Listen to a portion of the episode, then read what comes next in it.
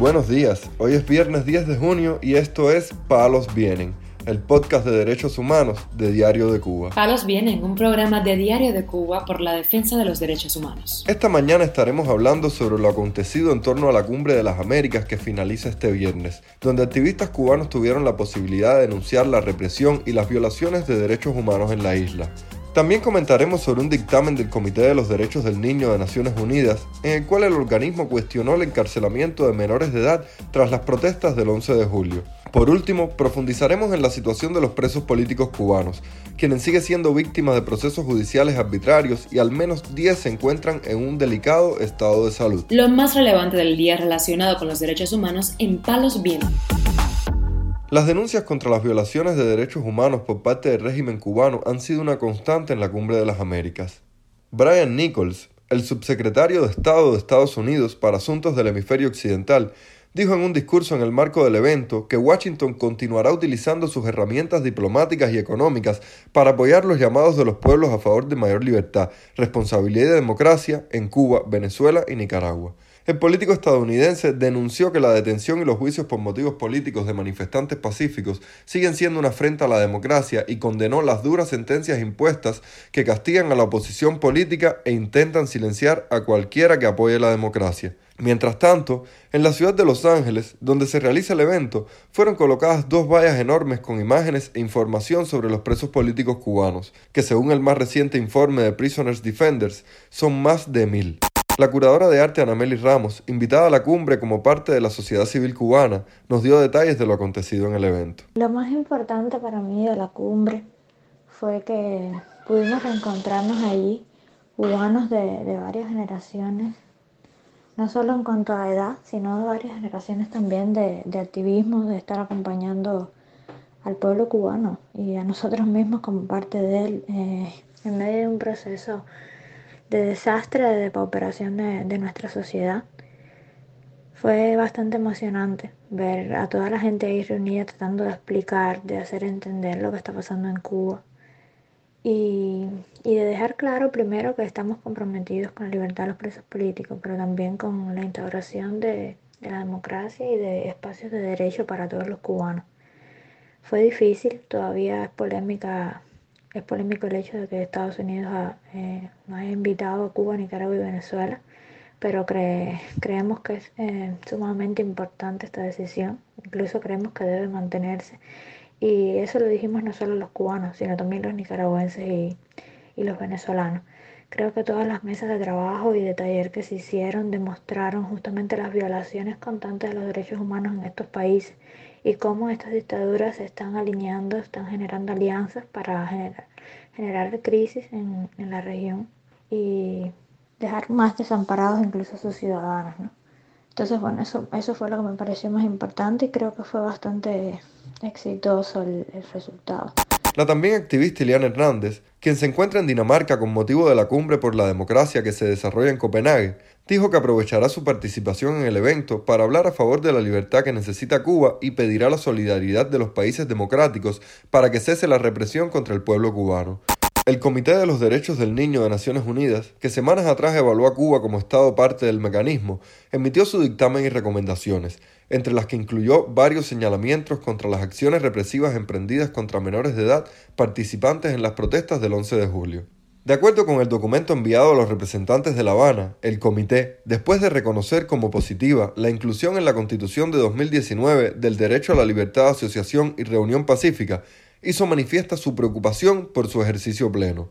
El organismo hizo referencia a los informes que hablan de acciones del Estado para restringir severamente los derechos de los activistas políticos, en particular los niños activistas y los hijos de activistas, y señaló que varios niños, algunos de tan solo 13 años, fueron detenidos violentamente, sacados de sus casas durante la noche sin que sus familias fueran informadas de su paradero, recluidos en régimen de incomunicación y trasladados a diferentes instalaciones para ser interrogados durante largas horas, tras participar en las protestas de julio de 2021 con varios de ellos aún privados de su libertad.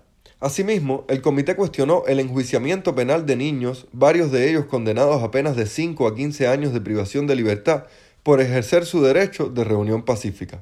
Con ello, el organismo dejó en evidencia a Miguel Díaz Canel, quien en entrevista con el politólogo argentino Atilio Borón aseguró que es mentira que haya alguien preso por debajo de 16 años y que las condenas a jóvenes de 16 y 17 años se han realizado con suma racionalidad judicial.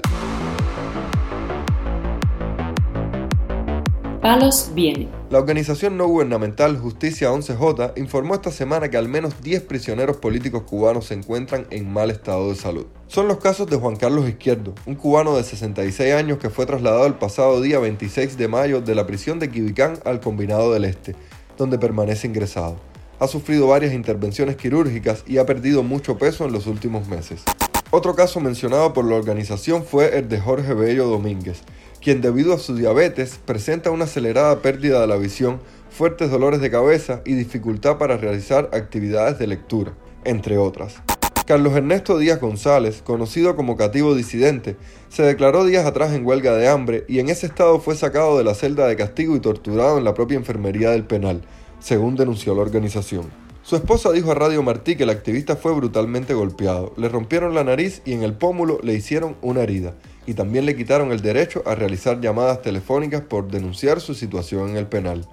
Otro de los prisioneros políticos cubanos con problemas de salud mencionados por Justicia 11J fue Javier Delgado Torna, quien sufrió una especie de desmayo y cayó sobre su rostro esta mañana y padece enfermedades cardiovasculares, es diabético, dependiente de oxígeno y presenta discapacidad de un miembro superior derecho.